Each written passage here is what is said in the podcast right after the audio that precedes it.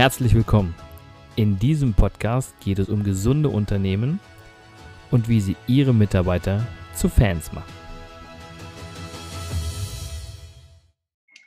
Herzlich willkommen zu meinem nächsten Podcast. Mein Podcast, wo es so rund um das Thema gesunde Unternehmen oder Mitarbeiter oder Fans geht. Mein heutiger Gast ist Martin von Hirschhausen. Er ist Ex- oder früherer Bankvorstand. Er ist Beirat von verschiedenen Institutionen. Er ist Vermögensbegleiter für verschiedene Konstitutionen, beziehungsweise für Privat, für Unternehmen, für Familien, für alle, die seine Hilfe benötigen. Und ich sage herzlich willkommen, Martin. Grüße dich, lieber Christian. Herzliche Grüße aus Berlin. Ja, vielen Dank. Ähm, schön, dass du heute hier bist. Schön, dass du die Zeit hast, ähm, bei mir heute im Podcast dabei zu sein. Und ähm, lieber Martin, bevor wir jetzt gleich in die Vollen gehen, ähm, du wirst gleich so ein bisschen was von dir erzählen, aber ich möchte den Zuschauern oder Zuhörern gleich nochmal einen kleinen Schmankel geben für, äh, für das Ende sozusagen. Du wirst den ähm, Zuhörern und de, den, den Zuschauern drei Tipps mit an die Hand geben, wie sie ihr Vermögen aufbauen können. Aber das machen wir zum Schluss. Jetzt, lieber Martin, erzähl doch so ein bisschen was über dich und deinen Werdegang, der sehr, sehr spannend ist. Ja, also erstmal vielen Dank für die Möglichkeit, hier in deinem Podcast als Gast dabei zu sein. Die Überschrift ist ja schon klasse. Ja. Ähm, Unternehmen, Mitarbeiter zu Fans machen oder äh, eben, ja, das Gegenteil ist eben sozusagen 9-to-5-Job abzureißen. Und das wird ja immer wichtiger, dieses Thema. Dieses Thema ist mir auch immer, immer wieder bewusst geworden in den gut 40 Jahren, in denen ich im Bank- und Finanzbereich tätig war. Also ich habe angefangen hier in Berlin mit einer typischen Banklehre als Azubi, also auch die Seite habe ich mitbekommen. Sparkontoauszüge einsortieren, was es damals alles noch so gab. Ähm, dann habe ich studiert äh, in Tübingen und Berlin und habe dann ein Trainee-Programm gemacht, bekam schließlich die deutsche Öffnung und ich durfte an dem Aufbau einer Niederlassung in den neuen Bundesländern teilnehmen, ging gut fünf Jahre nach Cottbus äh, in einer tollen Phase des Aufschwungs und ähm, der ja, Etablierung der damaligen Bank, Bayerische Vereinsbank, eine der damals renommiertesten Kreditinstitute Deutschlands, in einem Markt, der den ganzen ehemaligen Bezirk Cottbus umfasste, also ein riesen Gebiet auch war.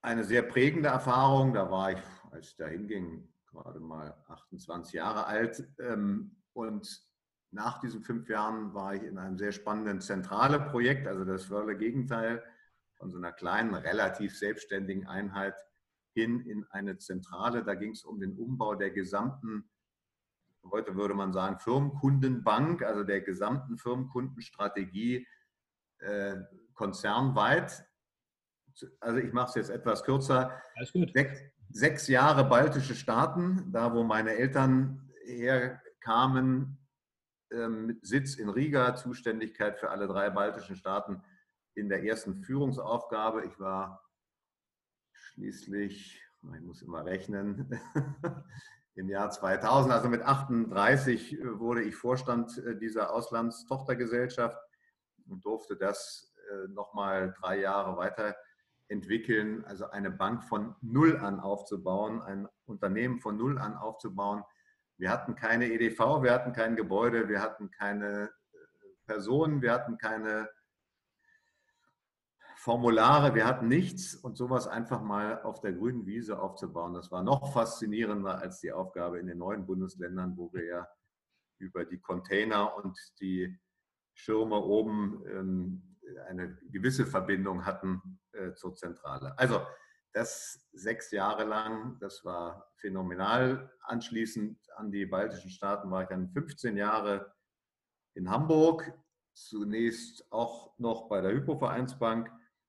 Dann hatte ich eine Niederlassung übernommen für die gesamten norddeutschen Bundesländer, äh, für Saal Oppenheim, der damals größten Privatbank Europas, konnte dann überwechseln auf die andere Seite mal des Schreibtisches.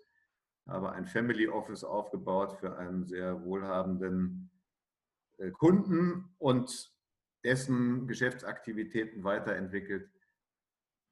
Ja, und dann kam schließlich diese tolle Zeit als Vorstand einer Privatbank in, in Hamburg, äh, deutlich über fünf Jahre, ähm, mit allen Möglichkeiten dort eine Bank weiterzuentwickeln. Also ein sehr buntes äh, ja, Berufsleben mit allen Dingen, die, ja, ich denke, einen Generalisten ausmachen. Ja. Mhm. Ich habe Privatkunden betreut und Firmenkunden betreut. Ich habe Kreditgeschäft gemacht und Anlagegeschäft gemacht. Ich habe im Inland gearbeitet und im Ausland gearbeitet. Ich war kurze Zeit Produktverantwortlicher, ansonsten ähm, Kundenverantwortlicher. Ich habe immer einen weiten, weiten Bogen gemacht, um alle internen Zuständigkeiten wie EDV oder äh, Operations, also Abwicklung oder auch Compliance. Das ist mir auch weitestgehend gelungen. Also immer auf Kundenseite mitdenken, was bewegt denn einen Privatkunden, was bewegt eine Familie, was bewegt einen Firmenkunden, was bewegt einen institutionellen Anleger, also Pensionskassen oder Versicherungen. Ja, was wollen die von einer Bank? Was können wir ihnen liefern? Was können wir vielleicht auch mal an Hinweisen geben, die außerhalb unseres Geschäfts liegen? Das ist einfach faszinierend, diese Vielfalt und die versuche ich weiterzugeben an diejenigen Menschen, Unternehmen, Institutionen, die ja von meinen Erfahrungen, von meinem Wissen profitieren. Und insofern agiere ich als Vermögensbegleiter. Das heißt, ich nehme die Kunden, wenn sie das möchten, an die Hand, gehe mit zu Banken, gehe mit zu Versicherungen, gehe mit zu Immobilienbesichtigungen, gehe mit zu Immobilienverwaltern, was immer sinnvoll und notwendig ist, um schließlich das Vermögen ja, zu wahren und möglichst positiv weiterzuentwickeln mit allen Chancen und Risiken, die da drin liegen. Sehr schön. Du hast ähm, ein sehr schönes Konzept, was mich am Anfang etwas irritiert hat, weil ich gedacht habe, okay, hat er damit jetzt ein Vermögen gemacht? Denn dein Konzept heißt Eis. Das, das Eis ist ein, eine Abkürzung für das Eis, ich habe hab sogar eins hier, ich habe gerne eins hier. Das Eis ist eine Abkürzung für E wie einfach, I wie individuell und S wie strategisch. Also Produktlösungen, die Kunden vorgeschlagen werden und die ich sozusagen begleite, äh, als, als Sparringspartner da zur Verfügung stehen, sollen alle diese drei Kriterien erfüllen. Das heißt also, der Kunde soll sie verstehen, sie sollen klar sein, sie sollen individuell auf die Bedürfnisse zugeschnitten sein und last but not least, sie sollen strategisch in die Vorstellungen des Kunden passen. Und das ist sozusagen ein Kontrollmechanismus von den Dingen, die Kunden vorgeschlagen werden. Und das kann auch jeder für sich selbst anwenden. Verstehe ich das? Ist das wirklich meinen Bedürfnissen entsprechend? Und last but not least, passt es in meine langfristige Planung? Ich selbst habe einfach sehr, sehr viele Fehler beim eigenen Vermögensaufbau gemacht. Ich habe Versicherungen gekauft, die nicht wirklich sinnvoll passten in meine langfristige Planung. Ich habe keine Immobilie gekauft, obwohl es sicherlich ein wesentlicher Baustein eines Vermögens ist, wenn das leistbar ist und von den Rahmenbedingungen her erfüllbar. Und, und, und. Und all diese Fehler jetzt auf der persönlichen Anlageseite, aber eben auch viele Fehler auf der Seite der Unternehmensentwicklung habe ich erfahren, habe ich gelernt, habe ich mir angeschaut und versuche meine Kunden davor zu bewahren, vor diesen Fehlern und positiv ausgesprochen mittel- und langfristig die Dinge so aufzubauen, auszubauen, dass sie unabhängiger werden, dass sie freier werden, dass sie erfolgreicher werden, dass sie einfach sich mit dem Thema Finanzen wohlfühlen. Okay. Das klingt sehr, sehr spannend und ich denke mal, aufgrund einer Kundenreferenz äh, kann ich das gut nachvollziehen, denn alles, alle Kunden, die mit dir gearbeitet haben, sind total positiv begeistert von dir. Und das ist das, was ich gelesen habe. Das ist super. Und ich denke, jeder sollte das mal ausprobieren. Jetzt machen wir mal so einen, so einen kleinen, kleinen Schwank ähm, wenn du sagst, du unterstützt ja auch Unternehmen, ähm, was sind denn für dich, damit wir mal in mein Thema mit einsteigen, was sind denn für dich gesunde Unternehmen?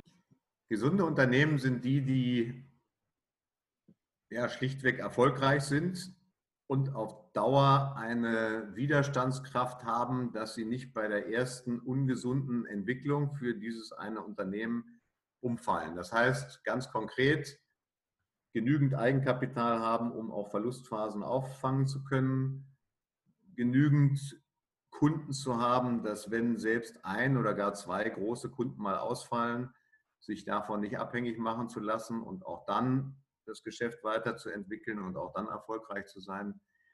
Genügend Lieferanten zu haben, um den Ausfall eines Lieferanten mal ähm, kompensieren zu können. Eine starke Kultur haben, nach innen und auch nach außen. Mhm. Das heißt, für Werte stehen, die klar herausgearbeitet sind und auch klar kommuniziert sind. Wie gesagt, nach innen und nach außen. Also nicht nur an der Marke nach außen basteln, sondern diese auch nach innen leben.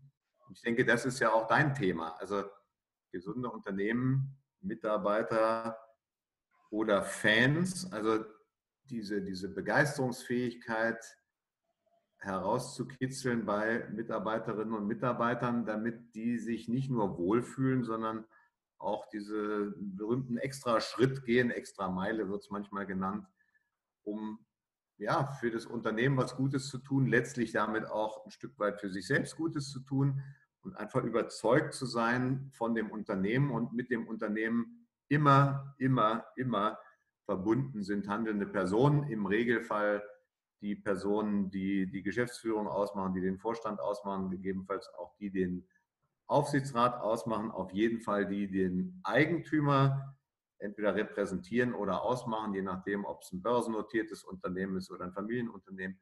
Also all das zu integrieren und eben nicht nur Eigentümern und Kunden und Mitarbeitern zu dienen, sondern im heutigen Umfeld auch eine gesellschaftliche Verantwortung zu prägen und zu leben, wo das Unternehmen ein integraler Bestandteil ist von unserer Gesellschaft. Äh, dieses Konzept läuft ja seit Jahren unter Stakeholder-Prinzip, also wer alles hat Interesse an diesem Unternehmen, versus dem der Fokussierung auf Shareholder-Prinzip, also auf die Interessen der Eigentümer, die allerdings, das würde ich schon sagen, nach all diesen Erfahrungen im Vordergrund steht. Also ein Unternehmen, was nicht auf die Eigentümer primär achtet, ist auf Dauer gefährdet im Bestand, schlichtweg aufgrund der Vertrauensfunktion, die Kapital nun einmal hat. Also wenn mir ein Eigentümer Kapital zur Verfügung stellt, dann habe ich das als zuständige Geschäftsführung, ja, als letztlich Treuhandvermögen zu behandeln, zu gestalten. Wie gesagt, das gibt ja alle Formen von Unternehmen, von, von Verquickungen zwischen Eigentum, Aufsichtsrat, Vorstand und, und, und. Ähm, das ist also sehr, sehr vielseitig. So, und das Thema nach innen, Mitarbeiter oder Fans, das entscheidet nachher letztlich über Wohl und Wehe, denn nur mit engagierten Kolleginnen und Kollegen bekomme ich ein Unternehmen weiterentwickelt, habe ich eine positive Wirkung nach innen und die strahlt nach außen aus. Also das ist elementar. Fans ist natürlich ein sehr, sehr hoher Anspruch. ähm, du hast ja gesagt, du hast ein, eine Bank mit aufgebaut und äh, warst dann dort Vorstand. Hast du denn das mitgekriegt, wie äh, deine Mitarbeiter gearbeitet haben oder hast du es mitgekriegt, wie auch ähm, die Führungskräfte, also deine Untergebenen, die Mitarbeiter, ähm, ja, mit denen umgegangen wurde? Hast du das mitgekriegt? Ja, natürlich. Das ist sozusagen die, die tagtägliche Herausforderung und auch das tagtägliche Umfeld. Also ich habe ja ein Gespür dafür, wenn ich in die Bank komme, wie ist die Atmosphäre. Ich habe ein Gefühl dafür, äh, wenn ich ein Kundengespräch am Rande mitbekomme oder da mit dabei bin, äh, wie ist der Draht zwischen Kunde und äh, Mitarbeiter. Ich habe sehr viele Kundengespräche selbst geführt, war auch für, immer wieder für einzelne Kunden verantwortlich. Das ist die tagtägliche Herausforderung und Aufgabe und davon hängt auch zum großen Teil das eigene Wohlbefinden ab. Also mir geht es besser, wenn es frohe Mitarbeiterinnen und Mitarbeiter gibt. Mir geht es besser, wenn die Kunden äh, froh und zufrieden sind, als im anderen Fall. Und insofern ist es schon aus egoistischen Gründen gut und richtig, das sehr genau im Auge zu behalten und trotz aller Fokussierung auf das Kundengeschäft die interne ja, Kultur immer wieder mit zu prägen, zu hinterfragen, einen engen Draht zu behalten zu Mitarbeiterinnen und Mitarbeitern auf ganz verschiedenen Ebenen, um Feedback einfach zu bekommen und Dinge, die ich vielleicht übersehen habe oder auch übersehen musste, weil ich nicht gar nah genug dran bin, äh, zu steuern letztlich auch ein Stück weit, um dem Unternehmen, um dem einzelnen Mitarbeiter ja, weiterzuhelfen in der Entwicklung, auch dort im Zufriedensein, im Frohsein und letztlich für das Unternehmen agieren zu können. Also, dir lag schon sehr viel da äh, am Herzen als Vorstand, dass sich die Mitarbeiter auch weiterentwickeln, ja? Ja, wir hatten sowohl in meiner Vorstandstätigkeit in den baltischen Staaten als auch in der Vorstandstätigkeit in Hamburg sehr systematische Entwicklungsgespräche. Einmal im Jahr ein, ein sehr intensives Gespräch, äh, wo äh, kommen der Mitarbeiter, die Mitarbeiterin her, wo steht sie, wo will sie mal hin, welche Schritte sind notwendig, sowohl mit äh, Aufgaben, Erweiterungen als auch mit externen Fortbildungen, als auch mit gegebenenfalls Coachings was immer notwendig und sinnvoll erscheint, auch mit einem Wechsel innerhalb des Konzerns. Mhm. Und zwischendurch habe ich mir auch immer wieder die Zeit genommen, zu gucken, wie geht's und, und was sind da so Themen, die aktuell sind, neben den ganzen Routinen, die selbstverständlich aus meiner Sicht dazugehören, Abteilungsbesprechungen, Abteilungsleiterbesprechungen und, und, und. Okay.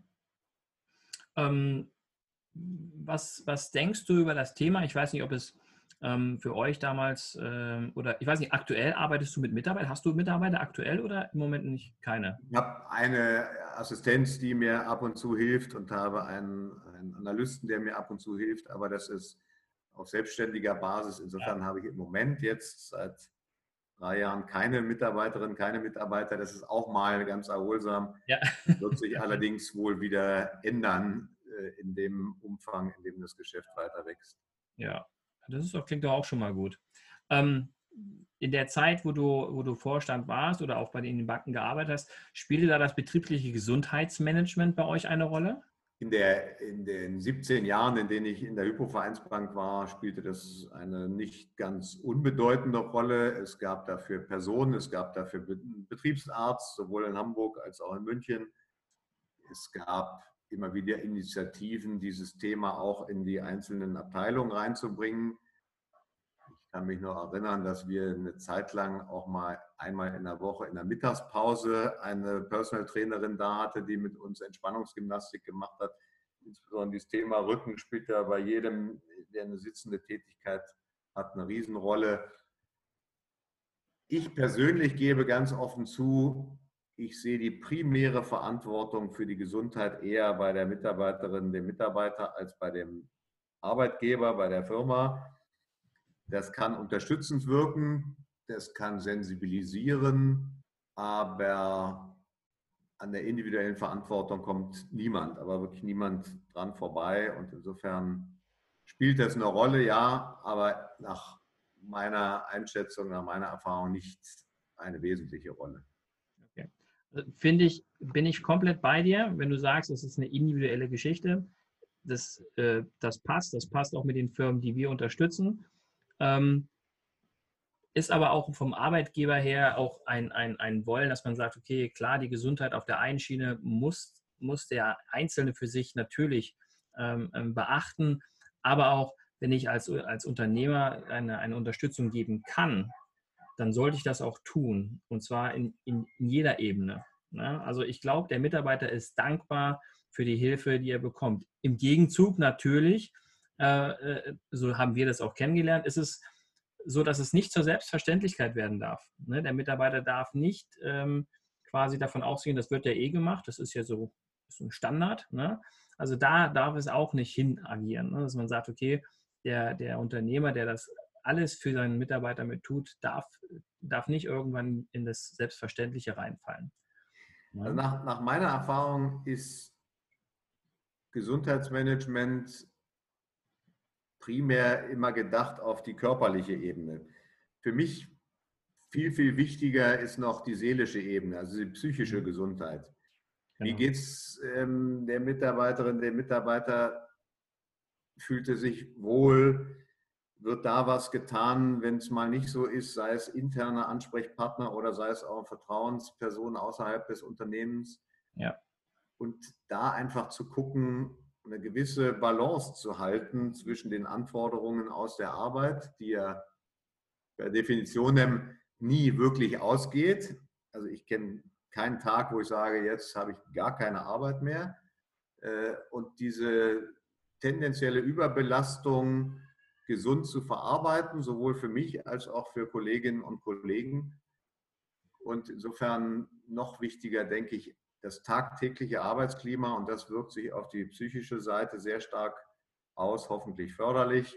Und dann geht auch die Arbeit leichter von der Hand. Also insofern ist dieses Thema betriebliches Gesundheitsmanagement sicherlich eins, was sowohl von der körperlichen als auch von der seelischen Seite angegangen werden kann, angegangen werden sollte und einfach vielseitiger ist, als es am Anfang vielleicht der Fall zu sein scheint. Da bin ich vollkommen bei dir und äh, so äh, gehen wir ja auch eigentlich in den Firmen vor, dass wir erstmal eine Ist-Analyse machen und auch mit den Mitarbeitern sprechen, wo drückt denn der Schuh? Ja, und äh, das Ganze wird dann im gesamten Team, im Gesundheitsmanagement-Team dann ausgewertet und dementsprechend auch Maßnahmen kreiert. Und das hat nicht immer mit sportlichen Aktivitäten zu tun. ist so ähnlich wie mit Vermögen. Also ja, genau, genau. Analyse, Zielvorstellung äh, und dann die, die Umsetzung. Dieser Dreiklang klingt relativ einfach wenn dann ins Detail gegangen wird, dann wird es sehr schnell sehr, sehr viel komplexer. So. Und die Haupttätigkeit liegt im Umsetzen. Also die ersten zwei Schritte sind noch relativ einfach, aber da immer wieder hinzugucken, egal ob es im betrieblichen Gesundheitsmanagement oder bei der Vermögensentwicklung ist. Das ist, denke ich, die Kunst. Richtig. Sehr schön. Ähm, du hast es schon angesprochen, Mitarbeiter oder Fans. Hattest du in deiner Vergangenheit äh, als Mitarbeiter Fans? Ich denke und ich hoffe ja. Und zwar in der Mehrzahl sogar der, der Kolleginnen und Kollegen. Das ist ja eine Frage des Empfindens, mhm. Auch Teil des äh, jährlichen sehr intensiven Gesprächs, des Austauschs. Äh, wird ja auch geguckt nach der Beziehung zwischen Kolleginnen, Kollegen und Vorgesetzten. Also wenn das Feedback richtig ist, ähm, dann ist das insgesamt schon sehr, sehr positiv. Das beinhaltet aber auch die Offenheit und auch die Kritikfähigkeit der Kollegin, der, des Kollegen, mir Themen mit auf den Weg zu gehen, geben, die besser, anders gelöst werden könnten das gucke ich mir dann sehr, sehr genau an, lege das auch immer wieder mir vor, wenn ich diesen Ansatz akzeptieren kann und für mich auch für förderlich halte und für das Unternehmen für förderlich halte, alle drei Monate da mal wieder drauf zu gucken und zu sagen, so was war denn das Feedback und was habe ich umgesetzt von den Dingen, die ich umsetzen wollte. Es geht ja immer wieder jeden Tag letztlich um Veränderungsmanagement, um Transformation und die fängt nun mal bei der eigenen Person an. Das ist richtig. Finde ich gut. Also wenn du das so gemacht hast, dass du, wenn Mitarbeiter zu dir gekommen sind, haben gesagt, Mensch, die und die Abläufe könnten wir verbessern, könnten wir schneller werden, wenn wir es so oder so machen. Und du hast angenommen, super. Das ist echt gut. Das machen die wenigsten, leider Gottes. Dass sie eigentlich die Leute oder die Menschen, die am Geschehen sind, die dann die Ideen einbringen, dass man sie einfach sagt, nee, okay, das haben wir schon immer so gemacht, das bleibt jetzt so, ne? ohne mal dahinter zu schauen. Und das ist das Fatalste, was man machen kann als Unternehmen ja, wir bewegen uns ja auch mit einer unglaublichen Geschwindigkeit in einen völlig anderen Arbeitsmarkt hinein. Ja. Also meine Kinder würden von niemandem sich sagen lassen, wir haben das immer so gemacht, das bleibt so. Schon mhm. von den Eltern nicht, aber erst recht nicht von einem Chef eines Unternehmens. Also die Notwendigkeit des Austausches, die Notwendigkeit des Überzeugens wird immer größer, auch mit den Generationen. Und ich persönlich bin überzeugt davon, dass es letztlich auch zu besseren Ergebnissen führt. Ähm, wir werden auch oder sehen ja teilweise schon die Auflösung von solchen ganz strikten Berichtslinien hin zu eher teamorientierten, projektorientierten äh, Arbeitsformen. Und diese Entwicklung wird weitergehen. Das ist auch letztlich der menschlichen Natur entsprechender, wenn meine Ideen ja geradezu willkommen sind, abgefragt werden und ich Dinge mit beeinflussen kann in meinem Umfeld, als wenn ich nur die Dinge abarbeiten muss und dann nach Hause gehe. Also da findet ein großes Umdenken statt und um anderes Handeln. Die Unternehmen, die da schneller umsetzen, sind im großen, großen Vorteil. Unternehmensberatungen sind immer noch sehr, sehr beliebt bei den besseren Absolventinnen und Absolventen von den Unis, äh, während große Konzerne Schwierigkeiten haben, engagierte Menschen zu gewinnen weil es da zumindest dann nach der Einarbeitungsphase, nach einem wie auch immer gestalteten Trainee-Programm immer wieder zu den Fragestellungen kommt, wo in der Hierarchie bin ich angesiedelt, äh, wie ist mein Verhältnis zu dem Chef, ähm, wenn das gespannt ist, äh, gibt es Möglichkeiten, äh, andere Tätigkeiten auszuüben. Also diese Abhängigkeit von einer einzelnen Person, die zu reduzieren, die habe ich zum Beispiel auch einmal sehr, sehr schmerzhaft erfahren, als ich eine bestimmte Aufgabe übernehmen wollte und sollte, äh, die dann plötzlich nicht zur Verfügung stand und ein Mensch mich mehr oder weniger verhungern ließ und okay. sagte, naja gut, das ist halt so und Pech gehabt und jetzt sucht ihr mal eine andere Tätigkeit. Also dieses Abhängigkeitsverhältnis ist ähm, nicht gut für das Unternehmen und insofern achten Unternehmen auch immer mehr darauf, dass die Durchlässigkeit zwischen, äh, zwischen Divisionen, zwischen Standorten, zwischen einzelnen Aufgaben größer wird, um dem Einzelnen ein zufriedenstellendes Umfeld auch zu, äh, zu bieten, damit er nicht rausgehen muss aus dem Unternehmen, sondern innerhalb des Unternehmens auch sich entwickeln kann. Genau, ja. Genau, also die Entwicklung findet statt, leider Gottes immer noch ein bisschen langsam bei dem einen oder anderen ähm, kriege das immer wieder durch Gespräche mit. Ähm, du warst ja nun ganz lange auch angestellt. Ähm, würdest du sagen, dass du selbst Fan warst dort, wo du angestellt warst? Oder hätten die vielleicht noch was tun können, um dich da noch ein bisschen mehr zum Fan machen zu können?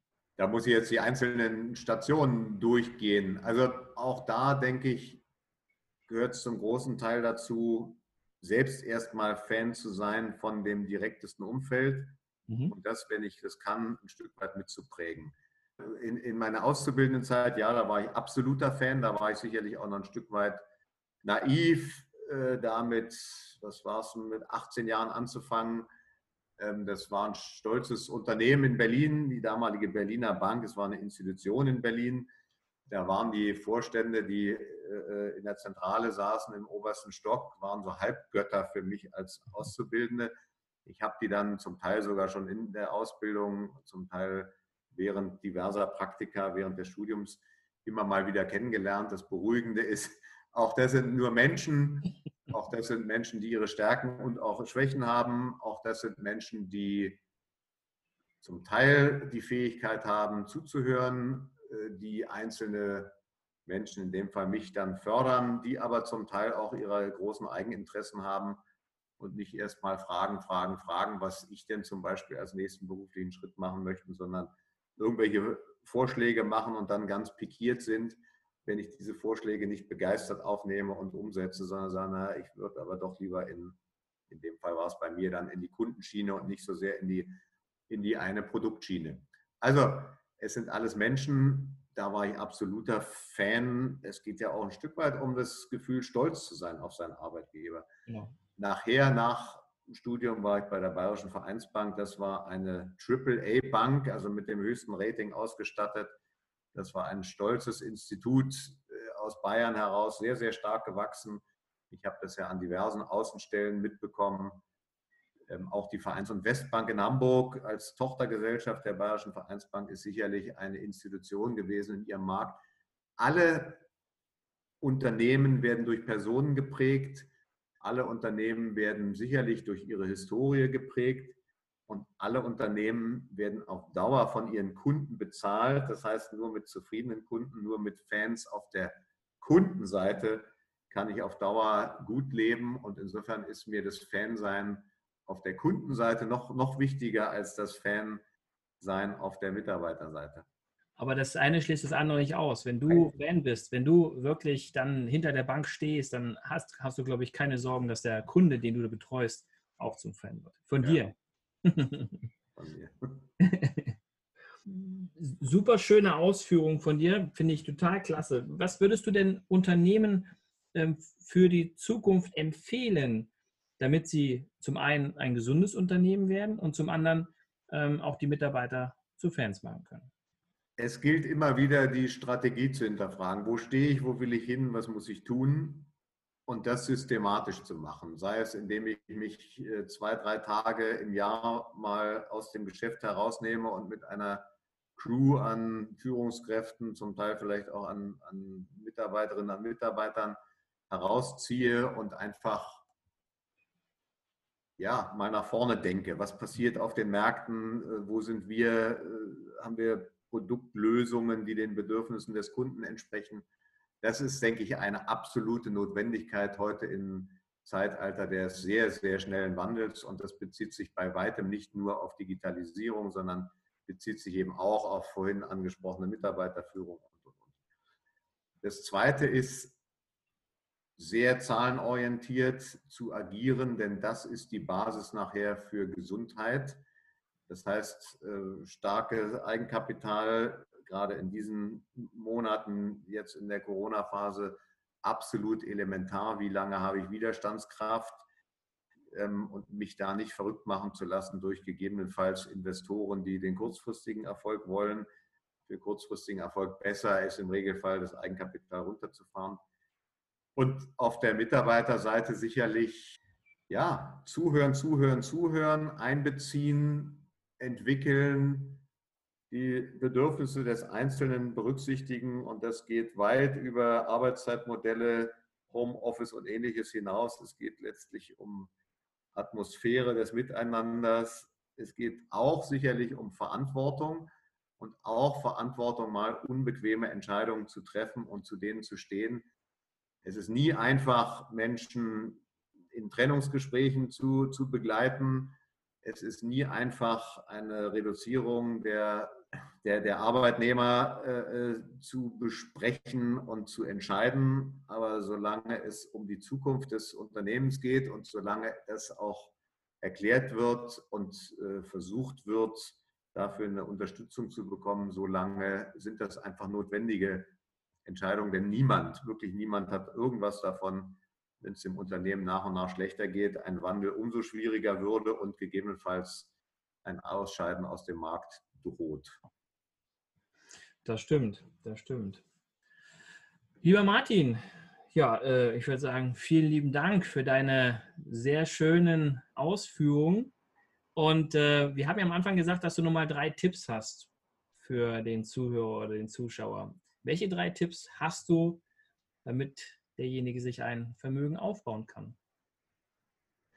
Also die drei Tipps, denke ich, auf der Unternehmerseite habe ich gerade genannt. Die drei Tipps auf der Privatkundenseite ist erstens sehr, sehr früh mit dem Thema Vermögensaufbau, Ausbau sich zu beschäftigen. Das heißt, möglichst mit dem ersten Geld verdienen, dieses Gefühl des Sparens zu erfahren und einfach, wenn es kleine Beträge sind, wenn es 25 Euro im Monat sind, einfach zu beginnen. Das Zweite ist, sich unabhängige Personen im Umfeld oder aber auch im professionellen Umfeld ähm, zu sichern und sich auszutauschen. Das heißt also mit drei, vier Freunden diese Scham, die oft das Thema Geld umgibt, hinter sich zu lassen und aus dem Charme vielleicht einen Charme zu machen, einfach zu fragen, wie machst du das? Mit welchen Anbietern hast du gute Erfahrungen? Welche Bedürfnisse sind es überhaupt, die im Moment und vor allen Dingen perspektivisch abgedeckt werden sollen? Ja, und als und dazu gehört eben auch, wenn, wenn das im Umfeld nicht so hinhaut oder aber dann professionellere Begleitung notwendig ist, sich jemanden zu suchen, der unabhängig ist, der das Produktfeld kennt, aber eben nicht äh, primär durch Provision bei Produkten bezahlt wird, sondern einfach durch die Qualität der Beratung so überzeugt, dass sauber, ehrlich beraten wird. Und dritter Tipp, immer wieder einfach zu gucken, wo stehe ich, wo wollte ich hin, bin ich auf dem Weg und was kann ich noch tun, um dieses Thema Finanzen einfach ja, zu einem positiven Faktor zu machen, zu einem Faktor des Wohlfühlens, äh, das Gefühl zu haben, ich habe mich darum gekümmert, äh, das Gefühl zu haben, es können Dinge passieren, da bin ich auch gewappnet und einfach sich ja, wohler zu fühlen, auch mit dem Thema Finanzen. Und Finanzen ist einfach ein nicht zu vernachlässigender Faktor des Lebens. Das ist wohl wahr. Ähm, ich glaube, wir sollten uns auch nochmal unterhalten. Vielleicht kannst du mir auch noch helfen. mein lieber Martin, ich danke dir für deine Zeit und für dieses sehr schöne Interview mit dir. Und für dich erstmal alles Gute. Und äh, ich hoffe, dass wir uns bald sehen. Ich denke im September, ne, bei Hermann. Vielen Dank, alles Gute und bis September, ja. Bis September. Alles klar. Ciao, ciao.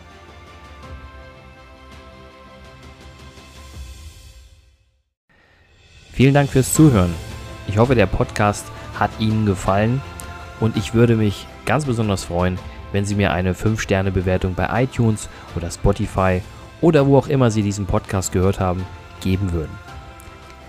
Für alle weiteren Infos besuchen Sie uns doch auf unserer Homepage unter www.christian-brink.de oder schreiben Sie uns eine E-Mail unter info@christian-brink.de.